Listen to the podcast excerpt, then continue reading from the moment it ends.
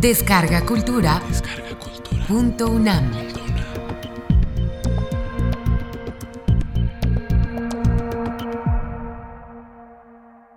Gandhi Kata. Impartida por Sri Narayan Desai en diciembre de 2011. Dentro del programa grandesmaestros.unam. Versión original. Módulo 2. El abogado que se transformó en Mahatma. Primera parte. I begin today by a word of thanks to my translators. I've been meeting people who understood only Spanish, and I find out from them that they have understood the Gandhi whatever I had to say about Gandhi and his story was very well communicated to them, and so I'm very grateful to the translators. Yesterday, we ended with the story of Gandhi's great change. I termed that as a metamorphosis. Today, I want to tell you that there were roots of non-violence long before this actual incident at the railway station took off. Actually, in Gandhi's life, this was the third lesson that Gandhi got about non-violence. Truth to him came normally, naturally. Non-violence was cultivated by conscious effort, but it began much before he first used the term non-violence. Gandhi's first two lessons in non-violence came from his own family. If we go according to the chronology, the first lesson came from his father. Father was bedridden, an illness which ultimately proved to be his last illness. And that was a time when Gandhi was passing through some unfortunate days in his life. His habit of self introspection and self examination had made that possible, made it possible for him to confess of some of the things that he thought were bad for him. For example, he had got into the habit of smoking, and then he, they had borrowed some money for that, and ultimately they had to cut part of the golden ornament that his elder brother was using on his hand, that according to him, although it was from the same family, it was theft. So the best person to confess it was the mother. So he told the mother that this is what I've done and I'm feeling miserable about it. But mother said, Well, this is serious, and it's not enough that you confess it only before me. You should tell your father about it and be prepared for whatever punishment he wants to give you. So he accepted the advice, but he was not courageous enough to go and tell it directly by the word of mouth to him. So he wrote it on a letter, confess whatever he had to confess, and he also said that I am willing to accept whatever punishment you think is proper for me to receive, and only I have one more request that please don't punish yourself for that. Father was on the bed. It was difficult for him to get up from the bed.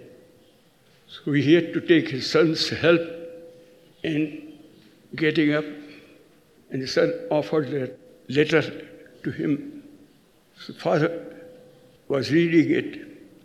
He knew the son's handwriting, and as he was reading it, tears flowed out of his eyes. Not a word was uttered. He just tore away the piece of paper on which the son had written and again lied down on his bed. There was no verbal communication between the father and the son. But the tears were much more communicative than any words could be. After many years, when Gandhi wrote his autobiography, he said, I did not know the word ahimsa or non-violence at that time. But that was my first lesson in non-violence. That if there is voluntary suffering on the part of a person, and there is a relationship or connection of love and affection between these two parties.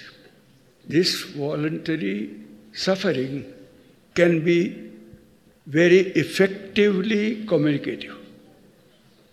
One of the ideas behind Satyagraha, the idea of voluntary self suffering, came at the age of, say, 10 or 11 when Gandhi was at that time. The second lesson came three years later when he was already married. And after marriage, he came across some pamphlets which were to guide young couples after their marriage. And in that pamphlet, it was said that a married man must be sincere to his wife, and there was, should not be any fickleness of mind. That was an idea which touched Gandhi. But unfortunately, or fortunately, whatever you may like to call it, the argument went further. He said, well, if a man has to be faithful to his wife, the wife also should be faithful to the husband. So the whole argument turned round, and it, the interpretation went on in such a diverse way that he ultimately came to consider that yes, it's my duty to see that my wife is faithful to me. And in fact, in his autobiography, one of the earlier chapters, the title of the chapters is Playing the Husband. The, his own idea of how, what a husband should be. So that was how he thought it, he was trying to play the husband. And you know what he did? He said, You should be, you must be faithful to me as I am faithful to you. I said, How is it going to be tested? You shall not visit any place without my permission. So that was the order that the so called husband, in his own, I think it was very affectionate way, but still it turned out to be a dictatorial method of asking the wife to be faithful. And the way to communicate that was not to go outside the house without taking the permission of the husband. Kasturba, or Mrs. Gandhi, who was six months older than Gandhi, but they were both children of 13 years, she could not appreciate this idea. So she said, It's all right that I inform you when I go out, but I don't understand why I should take your permission to go. And in fact, I don't understand why I should even inform you if I want to go to visit a temple. Gandhi still insisted on this. Kasturba did not pick up a quarrel about it, kept quiet, but never accepted the orders.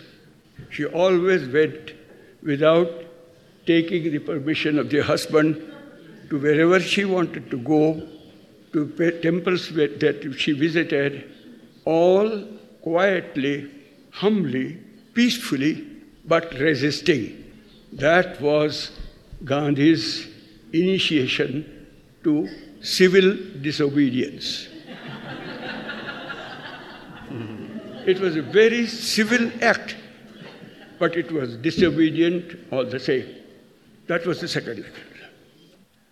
The third lesson was at the Pietermaritzburg railway station, where he learned that it's not only the individual about whom one has to think, because individual is part and parcel of a whole society. And there he met a society of about 30,000 Indians who were living in South Africa at that time. So he, instead of one's own personal interests, the interests became wider, they became social values instead of personal virtues. So that was the third lesson. There are fourth, fifth lessons which we will come to later on. Ahimsa or non-violence or any other acts with which Gandhi was concerned. The first condition in Gandhi's habit of working was that if you want to have change in the society, if you want to have change in the circumstances around you, the change has to begin with your own self. The first step towards the change has to be yourself. And then only you can expect others to change. You have to begin yourself. Nelson, Nelson Mandela, immediately after coming back of 27 years of imprisonment, one of the big statements that he made about Gandhi, which I think was quite correct in a sense, but I am going to add something to it later on. He said, India gave us Barrister Gandhi, South Africa gave Mahatma Gandhi in return. Because Gandhi had gone to South Africa to practice as a lawyer, came back to India, where in the initial years that he arrived, he was given this title of Mahatma or Great Soul. This is, I think, quite true, a claim, but I would say partly true, because the beginning had already been done. The spiritual foundation of Gandhi's life, where during the first 18 years of his life, as child and a young man, and an adolescent and a young man, where he was particular about his actions, much more particular about his actions rather than his studies.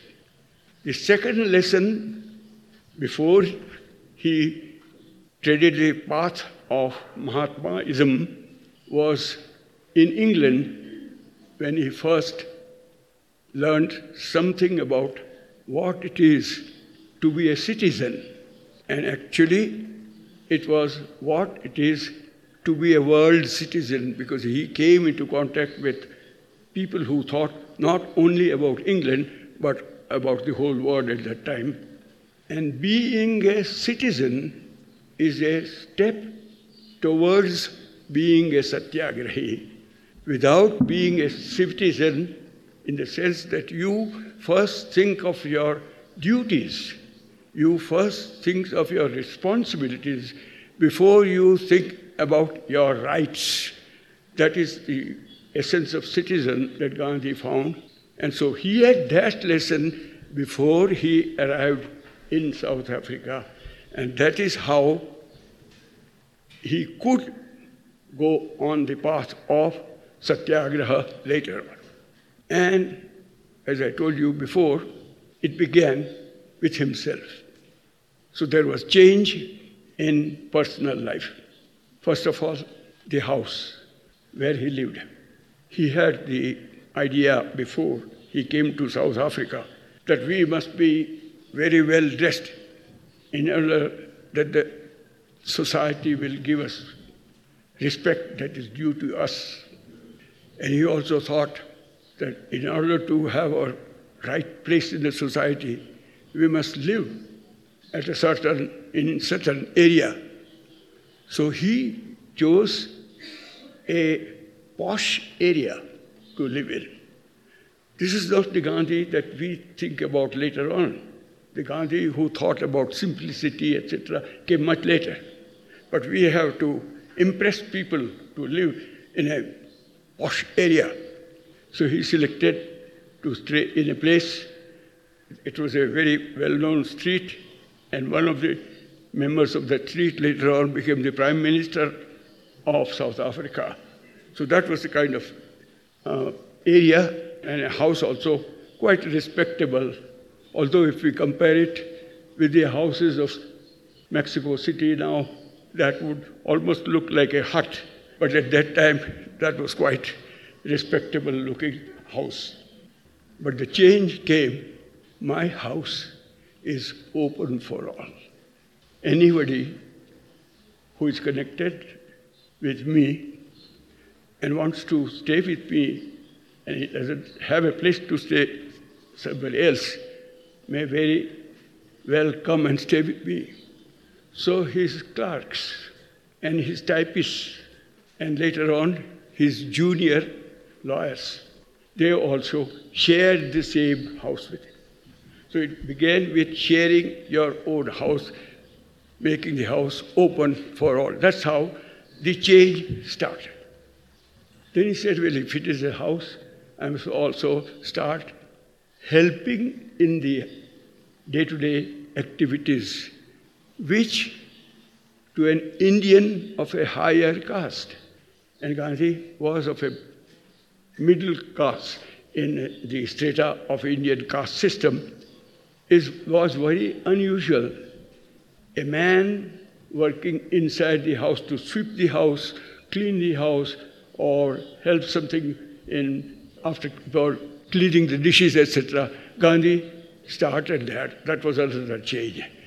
Working inside the house, it was not only the business of woman, the man has to share the hardships of the family life. That was the second change that Gandhi had. This was much before other changes came. He started with them. But a very big turning point came in his life after reading a book by a British writer, a writer who was an art critic in, in a perfect academic sense. He was not a philosopher. And I mean John Ruskin. He was an art critic and he saw at the world with, from the point of view of beauty and aesthetics and he found that inequality in society, the distinctions between man and man, rich and poor, the way of living of different people of different strata of society was ugly. To an art critic, he, he she, sees see from the point of view beauty, and he thought that a society of inequality was ugly society. And the book is not very easy to read. It's not like a novel that you can finish within a night. But he did, Gandhi did complete, he was traveling in a train, he did not sleep, and he read the whole book called Unto This Last. When he came down, it was presented to him by his junior lawyer. He said, You would probably like this book. He gave it to him. It was like giving a book for a passenger to read on the train. And this passenger spent the whole night on it. And next morning he wrote to his the friend who had given, Oh, it's a very good book, but no use just reading it. If you like a thing from something what you have read, which you have just been reading, you have to try to live that. And trying to live according to what Ruskin thought was the idea that was in Gandhi's mind. The man who had given him was Polak, who was his junior advocate. They discussed it. Within a month, Gandhi purchased some land outside Durban, about 11 miles away from Durban. And from Durban, he not only transferred himself to that area which was called Phoenix, but he was at that time a proprietor of a printing press. He took the press also to Phoenix and asked the compositors that if you want to come with us, come and stay, which was almost wilderness. There was a very small uh, little village there, and the, the, the land grew nothing but grass. There were about a dozen trees, but in, from some of the trees there were snakes dropping it out out of those trees. There was a lot, little brink, small little stream of water, and he thought, oh, this would be very useful water. So see, there they started living. This was the time when Gandhi had already practiced as a lawyer and he was a very successful lawyer. I'm going to take that subject next to it. But at that time he was earning between five to six thousand pounds per month. Within a month, he came to Phoenix, and the rule there was that every member living in that community would get a piece of land, work on the land, will use whatever they get from it, a land which was not supposed to be fertile, but it was lying idle, and so it was a very fertile land later on. But we had to work, they had to work hard. Besides that, each one for his labor will get three pounds a day. And this included Gandhi and Polak and everybody else.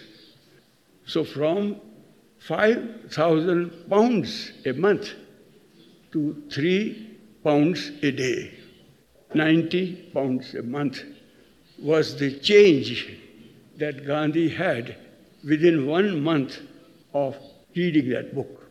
That was the change. And that is where his experiments of community life began, but I think we are going to discuss about it later on when we discuss about his ashrams in Uh, Ahmedabad, near Ahmedabad. And I am doing that purposefully because this was long before I was born. But the other ashram was the ashram in which I grew up, so I will be able to give you first hand information about it. So let us wait for two more days before we come to that. But in, during the ashrams, staying there, also involving himself into satyagrahas, etc., about which I will come very soon, he also started thinking about changing his personal habits, and at the age of 37, he took the vow of celibacy or brahmacharya. And the vow of celibacy was taken after seven years of consideration. And after taking the permission of Mrs. Gandhi. And Gandhi's only sentence about it is, she found it much easier than I did. That's all that he had to say. he found it very difficult to practice celibacy, but she thought it was very natural. They already had four children by that time, and she did not, did not need any more. So, but for him, it was a hard struggle. Seven years of contemplation, seven years of meditation, seven years of effort needed that. So I'm mentioning this because that would be, I don't know what picture they have. They don't have it. Oh, all right. Because that was the picture that I had suggested it should be given. That was the, the young Gandhi of 37 who changed his life into uh, that particular thing. I don't know. Somehow it's missing. Okay. His experiments with education also started that, but we should take, talk about it later on. The effort was to begin the change by being the change oneself. That was the effort. And I think we can have the song which explains. I think I'm very glad that the Spanish translation is given along with it. Is the song is still there? Okay. Then we have the song right now. Oh, oh sorry. We first have the song uh, by him. Okay. Uh, good. Uh, now, I think before he, began, I'm sorry, I've come to the second song. But the first one that he is going to sing, which is live and which is, I think, much more lively than what you hear the, uh, the record, is about non-violence. Because today we are going to discuss more about non-violence. One of Gandhi's contribution to Indian philosophy was that till Gandhi's time, non-violence was supposed to be something passive, not to harm anyone. That was the definition of non-violence. And Gandhi said, no, non-violence is not only passive, it is an active force, a force that can move mountains, a force that can change the soul which are of stone or rocks. And that is what he is going to sing. Non-violence is an active force which can change the hearts made of rock.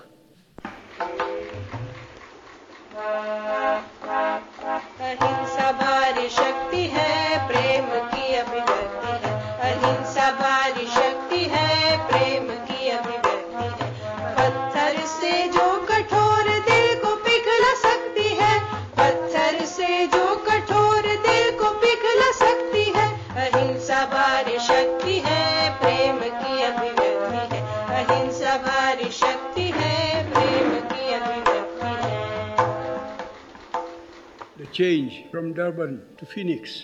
There is a little history behind the name of the ashram. The ashram, the little community that Gandhi started, was called the Phoenix Settlement. And one day, Gandhi's nephew, who was the manager of that ashram, wrote to Gandhi, who was by that time working in Johannesburg, saying that, well, our community is called Phoenix Settlement, and if you want to give some name to it, we may change our name. And so, if you have any suggestions, please write to us. So, Gandhi, he was a past master in writing postcards. I think the bulk of his correspondence was in postcards. If you go through the collected works of Mahatma Gandhi, which are in 100 volumes of almost 50,000 pages. More than 30% of his writings is in letters. And I think the bulk of that is in postcards. So he wrote a postcard to his nephew, Magan Lal Gandhi, saying, Phoenix seems to be a good name. The name was given because there was a railway station about three and a half miles away from that community, which was called Phoenix. and that's why they called it Phoenix Settlement. But he said, well, the name, is, the name seems to be very good because it comes from Greek mythology, which says there is a bird called phoenix. And when the bird dies from the ashes of the dead body, it is reborn. And now we are connected with Satyagraha. And there may be times when Satyagraha seem appear to have died. But we have the faith that even from the ashes of Satyagraha, Satyagraha will be reborn. So Phoenix is the best name for it, so you better continue. So from Durban to Phoenix was the practical change in community life for Gandhi. First of all, it was a change which is, I, we think, I think it's very much uh, connected with our lives. It was a change from an urban life to a rural life. Our country is fast copying or imitating your country. And for example, my state of Gujarat, which is 70% or more than 70% of rural life, is now 57% of urban life. When I hear that your urban life, the population of urban life, people living in urban cities, is even higher than that. That was one change. We will have to consider whether urban life as it was today, not more prone to violence than rural violence. By itself, when neighbors live by each other's sides without knowing each other, when people know each other, when people know each other by seeing each other, it's more useful for a non-violent life. But if people are unknown, one can very easily be violent. I will give you an example. And I give example of India because I know only that. And it may be, it may be safer for me not to give examples of your country. When there is a violent riot among two linguistic groups, the government prefers to use police or semi military personnel of a third linguistic group. So they can shoot at order. If one of the two same language speaking group comes from also from the policeman and the military, they hesitate. A Gujarati policeman would hesitate in killing a Gujarati man or shooting at him. But if he comes from some other state, it doesn't matter, he just obeys the order. It's easier to use violence in an unknown situation and in cities, people living side by side do not know each other as people know each other in villages. In villages, anybody who is a little older than you, this is what happens in, in India, is called either an aunt or an uncle. There's that personal relationship. But here it's Mr. So and so. It may not be Mr. Who. We don't even know who it is. If there are so many people in your next neighborhood, you think there's some party going on, only to find out later on that it's some funeral procession. We don't even know whether somebody is dead or somebody is getting wedded. That kind of unknown and that unknown atmosphere is more convenient for violence in general. That's one change. From work, intellectual work, which is considered to be of a higher character, to manual work, which earns less money and which also often earns contempt. He is only a coolie. He is only a laborer. He is a professor. He is a scholar. He is a research uh, man. So the profession, intellectual profession, is given a higher level in the society. And one of the principles that Gandhi had read in Ruskin's book was that all activities which are useful in life should have more or less the same salaries, and there should not be distinction in kind about these various salaries. But that was one of the principles that Gandhi read out of this Ruskin's book called Unto This Last. What a lot of money we are spending for our health preventive, curative, after surgery, before surgery, and all that. I happen to be, be a victim of that now, carrying a box of medicines along with me, so I know there even the medicine depends on nature. So that was the other, other change.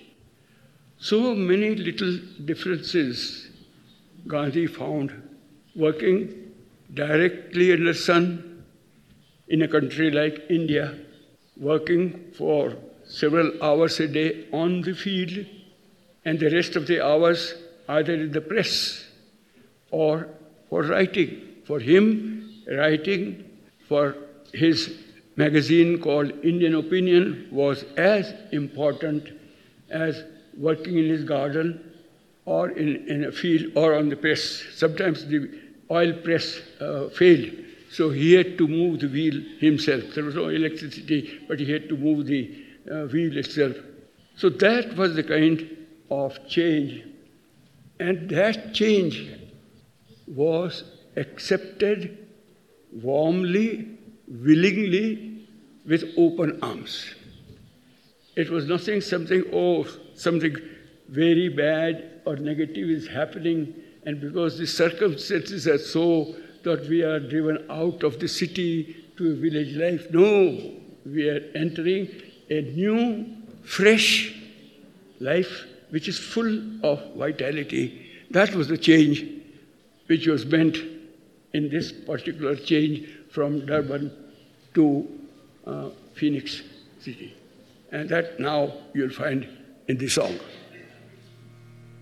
अभिनव जीवन कर ले हम तुम अभिनव जीवन कर ले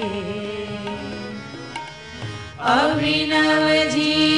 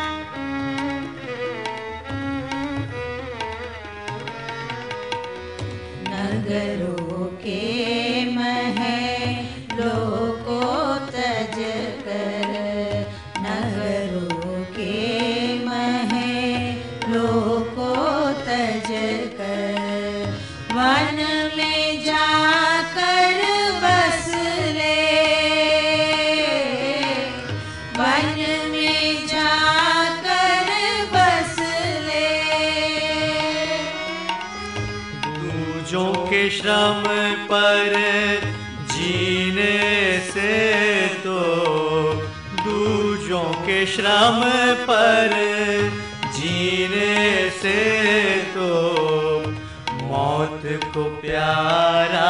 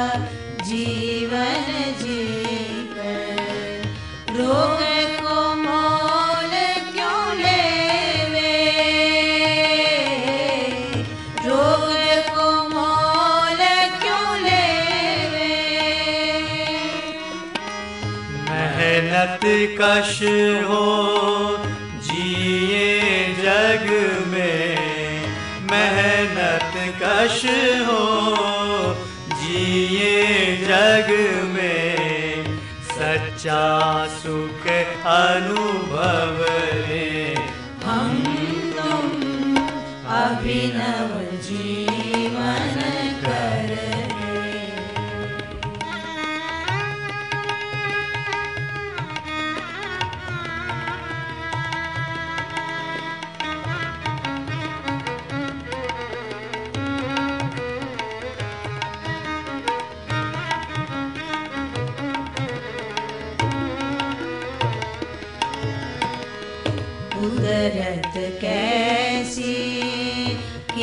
Bye.